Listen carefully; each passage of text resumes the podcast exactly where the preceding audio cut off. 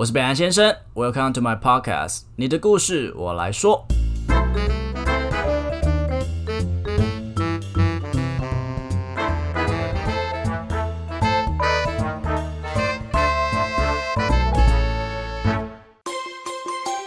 咚咚隆锵，咚咚隆锵，大家新年快乐！新年，新年，好了，真的太尴尬了，我我要等这个伴奏，就是到那个 钢琴曲的地方。好了，大家好，我是北来先生，新的一年祝大家新年快乐，虎年行大运啦！听我的 podcast，每周准时收听，Holy Hockey 来了吼。在除夕这天听我的 podcast 绝对是一个非常好的选择。在边吃饭的时候，有没有听到北兰先生的声音？哇，真的是 没有啦，我还是觉得你们大家好好围炉啦。那可能到初一、初二，或者你们出去公路旅行的时候放我的声音，我觉得那是一个 very perfect choice。OK，他现在有点太大声，我要拉渐落喽。嗯，OK，好啦，今天就是新的一年嘛，喜气洋洋的，让大家开开心心的。不过我是说真的啦，就是到时候你们出去玩的时候。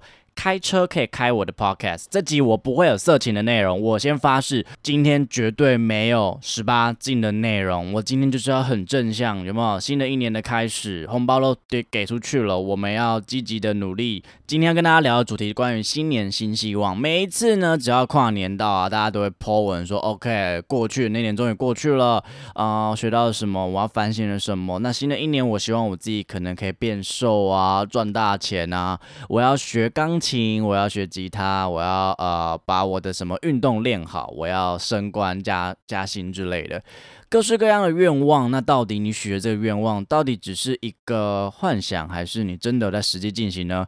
对于这样子的一个 bucket list，我其实从大学的时候就开始在实行我的一个类似年度计划的一个那个习惯了。分享一下，我前阵子有跟一些就是在 IG 上认识的一些创作者见面吃饭啊，然后他们都会开始就很震惊说，哎。你还有一份正职啊，就是你怎么还有办法这样子，就是从正职以下的时间，然后又好很很规律，好像很自律的，然后去实行你的时间管理，然后把你现在这个 podcast 做的这样子，好，我不敢讲有声有色，但是 就是至少它是一个在持续的创作，然后发表的一个平台嘛。那呃，当然我也很想要全职啊，就拜托。大家那个干爸跟干妈们，就是呃，你的年终如果有那么一点点，可以可以可以乐捐给我啦。OK，那我的 bucket list 就是所谓的年度计划，我通常都是在每一年的尾声，就大概十二月。我的习惯会是在跨年的那个年假，通常会有两到三天嘛，然后我就挑一天良辰吉日，然后我就坐下来，然后把自己掏空，就是。放在一个没有人的环境，然后安静的自己在那边写，在两三个小时的一个跟自己沟通的一个所谓的 bucket list 的一个年度计划的一个表。那这个表其实是从我大学一年级开始有了这样一个习惯。那主要是因为大学的时候，呃，大一那个时候有接触到一个直销团队。啊，我是没有跟你们讨论直销团队好或不好，反正总之就是当初一个所谓的大学生，你要进去，然后你可能要招募人才啊，那你要成为一个团队的 leader，你就要很厉害。那我那时候觉得我好烂哦，我就觉得我，你看我又不会说话，然后我会东西又不多，我要怎么年薪百万呢？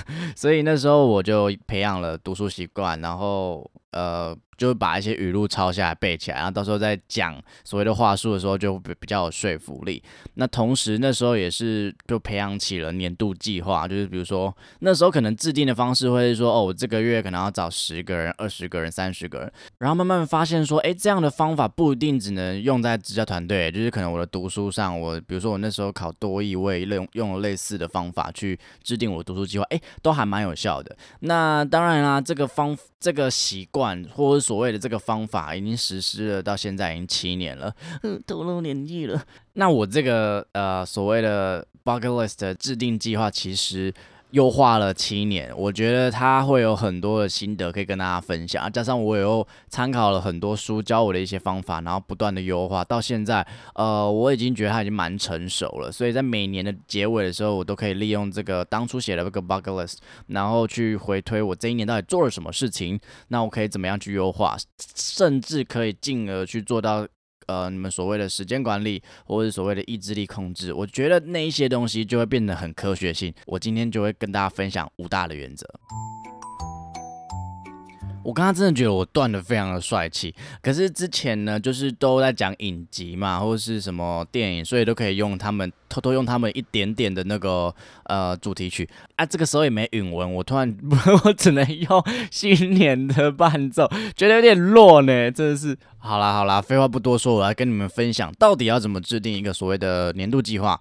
第一步呢，当然就是把自己丢到一个安静、不要有人吵你的地方，千万不要被中断。然后呢，拿出一张 A4 纸或是你自己很可爱的笔记本都可以啊。然后呢，写下你所有你在今年你想要达到的，非常广泛、非常的抽象都可以。比如说，我想要瘦到五十公斤；比如说，我想要呃学会钢琴，发挥你的想象力。如果现在有个阿拉丁神灯，它可以无限的让你许愿望，你要写下几个？呃，还是不要太多，不然到时候我们后面会很累。所以呃，尽量控制在二十个以内，好吗？那因为我还是没有其他 B G M，我还是必须放新年的 B G M 啦。OK，一分钟。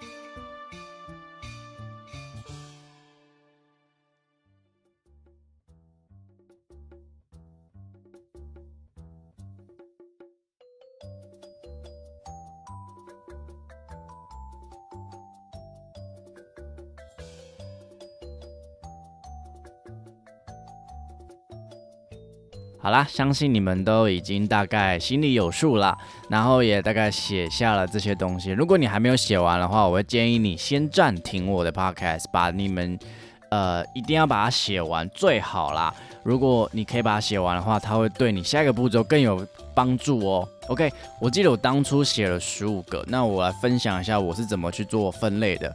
这十五个之中，请你帮他找出最想要。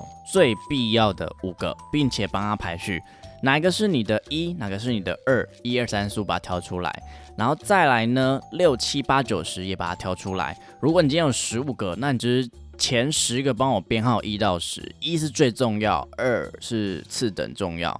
那如果你没有这么多的项目的话，那你就可能就自己稍微调整一下这个数字啦。OK，好的，那这个方法其实是来自于子弹思考整理术。我接下来要说的事情是非常令人震惊的。当然啦，一到五是你必须在今年花最多的资源去所谓支援或是去呃 focus 的一些项目。但是呢，六七八九十是你绝对不能去碰的事情，因为如果它在你的先后顺序之中，它是被排在次等的。可是其实你是想去做的，那变的是说，当你今天去做了想去做的。那就会影响到你必须得做的，就像有些东西该买，卫生纸就是该买，它就是必须得使用。可是你有时候想买衣服，但如果说你今天只有一百块，那你要是买卫生纸还是买一件衣服呢？嗯，这个当然每一个人的主观意识是不同的。但当你今天刚刚很心无旁骛的写出了这样子一到十的先后顺序的时候，你自己心里已经为这个答案做了一点揭示了。所以呢？如果我们可以把所有的时间投资在一跟五之间的这五个项目的时候，你会更加的利用你，因为每个人时间都有限，那你就可以更善用你的时间在正确的事上面。那这些六七八九十反而是有可能因为你自己的欲望而导致你浪费时间在上面的事情。所以呢，你反而是要有一个警觉，你必须要一个 awareness，是你不要被自己迷惑了。好的，那既然你今天你已经知道你主要的目标，假设有五项，你已经知道说你今年应该要在哪个地方投入你自己的时间，或是呃金钱等等各项资源在里面的话，那我们后续要怎么做？听起来很很广泛啊，因此呢，我会建议大家把目标去做数字的量化。我举一个我最近发生的例子好了，我前阵子去参加半马的训练，那那个时候我真的不知道我。怎么练？我我我我我只觉得说，OK，我要去跑半马。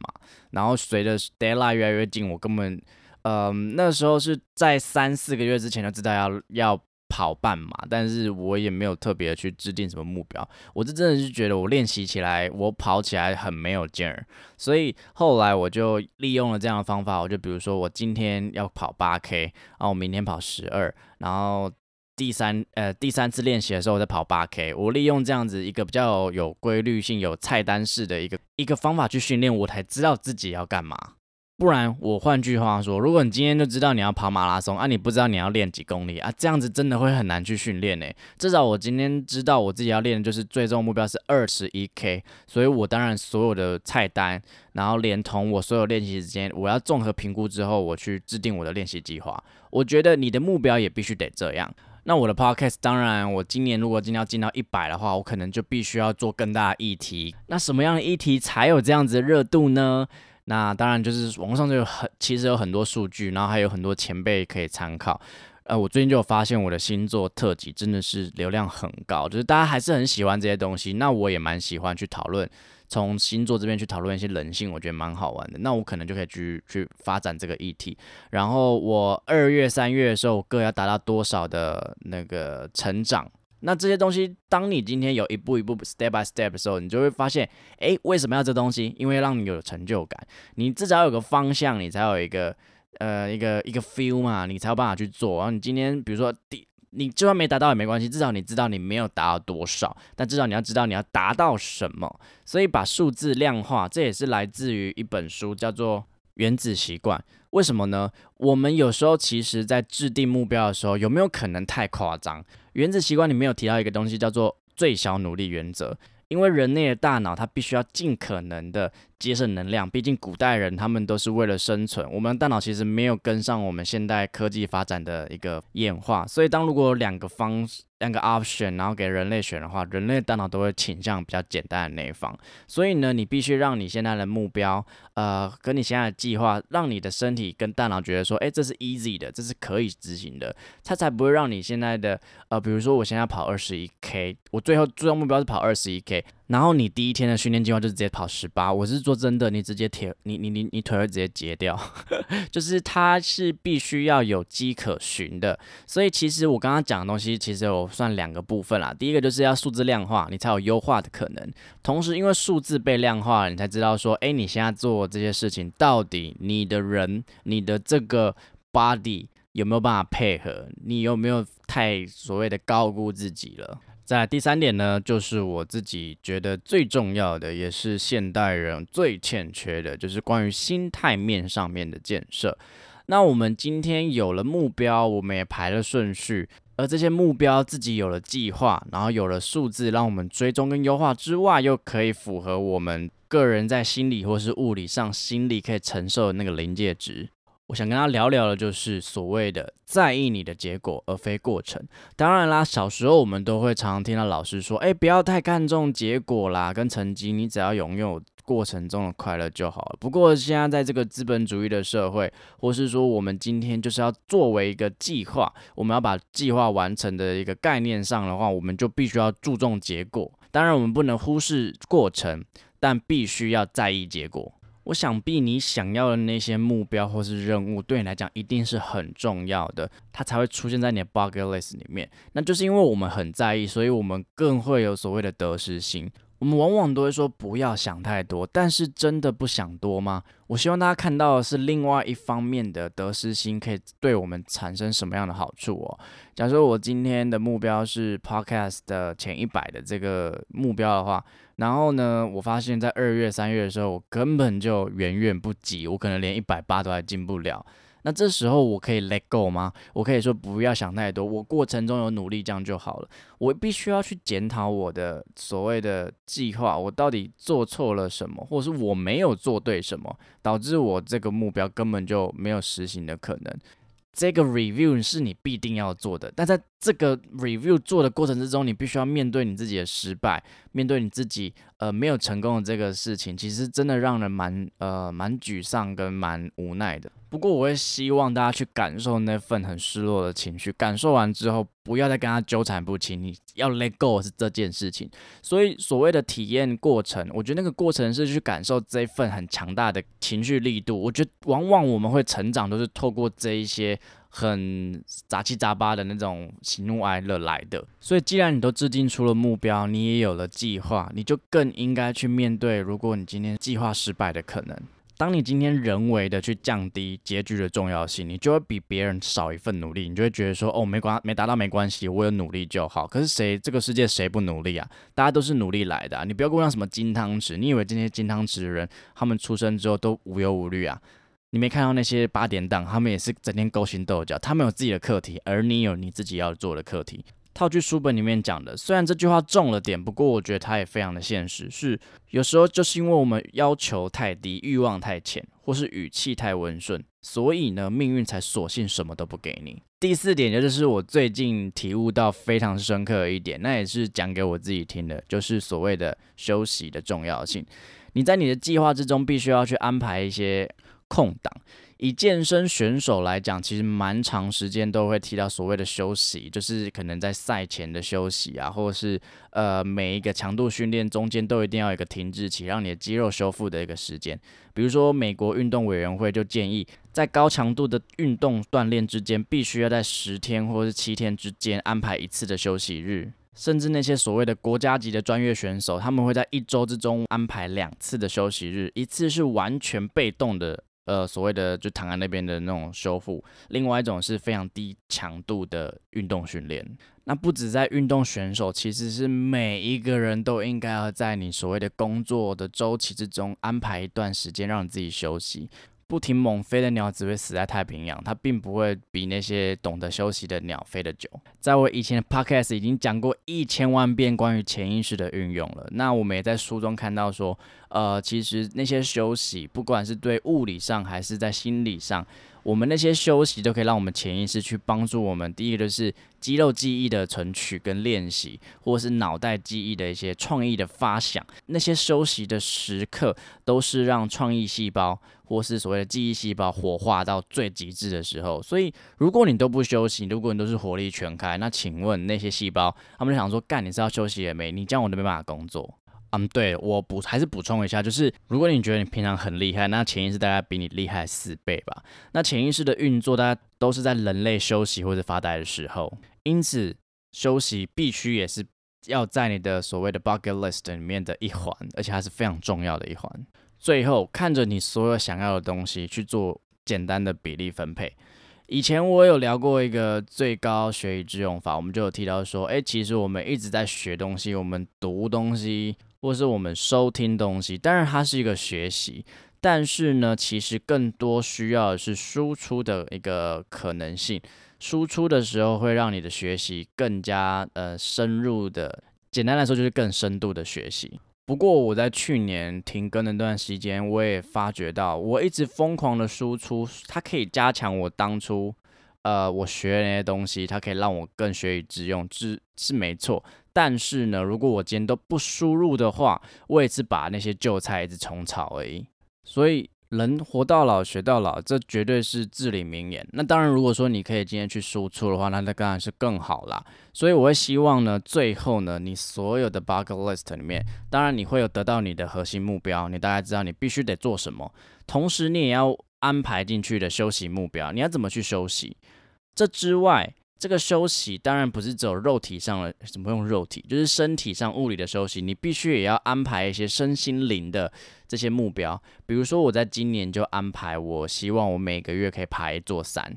那在这之外，我也要有自己有个学习目标。我要怎么学习？我对我自己的期许就是，我可能没有办法像以前一样每周读一本书，不过我还是必须得输入的状况下，我可能每个月改成就是读一本吧，或是如果。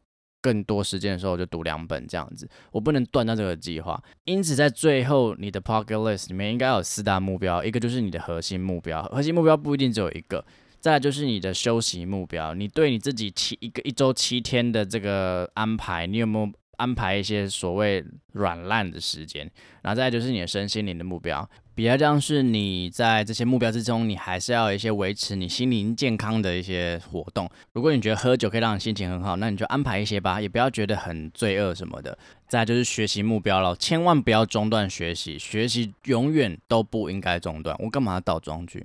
前阵子我就是非常的专注在我的核心目标跟我的学习目标，就是看书，然后疯狂的输出，然后为我的 podcast 跟 YouTube，哎，绞尽脑汁，然后疯狂的创作。到最后，我的身体垮了，这对我来讲并没有任何的帮助。我那当初还想说我要去健身，然后我还疯狂健身，所以最后我的身体倒掉了。所以呢，其实就是当这个四个这四个目标，你必须是要平衡的。那当然，我们可以核心目标，之之之所以叫核心，当然就是我们要放纵多一点嘛。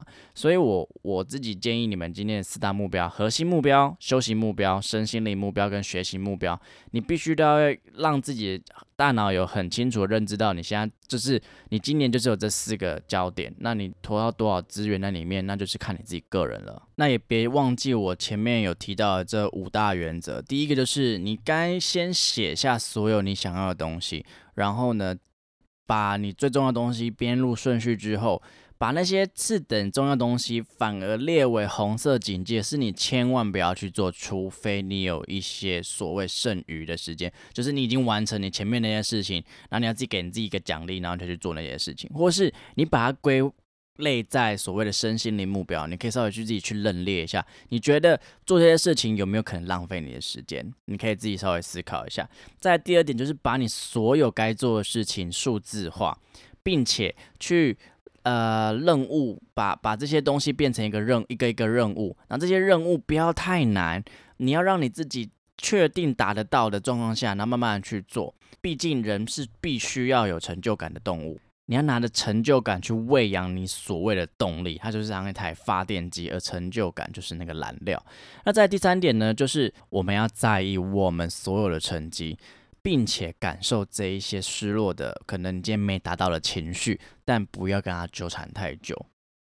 最后呢，就是你必须要体会到休息的重要性，你要在你的计划跟计划之间排一些空档，让潜意识发挥作用。最后呢，分配一下你的比例，这四大的所谓的目标都不可以，呃，有非常重的失衡。只要你一失衡，只要让一个东西太过的独大，比如说你完全的专注在核心目标，失去了另外三个目标的比例的话，那你就会吃尽苦头啦。所以啊，你有什么选择，那你就会有什么样的人生。我觉得这句话就是非常的。经典名句啊，好了，那希望听完这些，这些都是我七年以来的一些心得，跟我现在在运用的一些原则跟规则啦。那希望这些有帮助到你，也希望你可以产出一个属于你自己呃的一个所谓的年度计划，然后这个实行可以让你离你梦想、你想要的东西更接近。